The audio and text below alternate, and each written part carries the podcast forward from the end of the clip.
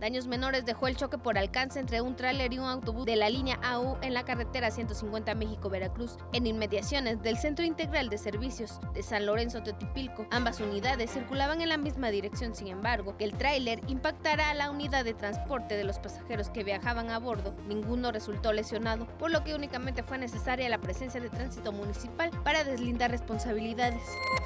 Un taxista resultó lesionado luego de que cayera a una zanja que se encuentra a orilla de las vías del tren a la altura de Rancho Viejo. Al parecer, una maniobra al salir de uno de los callejones lo orilló a pasar cerca de esta excavación, por lo que el peso hizo que se derrumbara aparte y él cayera a una profundidad de no más de dos metros, ocasionando severos daños al vehículo.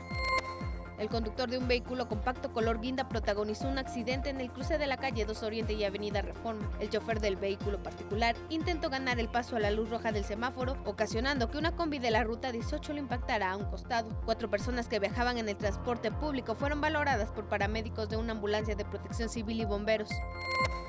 Hubo un aparatoso accidente en la colonia Arcadia en calles de la 1 Poniente y 14 Sur. Ahí el conductor de una combi le cerró el paso al chofer de un vehículo que cuadras atrás lo había chocado tras ganarle el paso al alto. Dos pasajeros de la unidad de transporte público fueron revisados por paramédicos de Cruz Roja.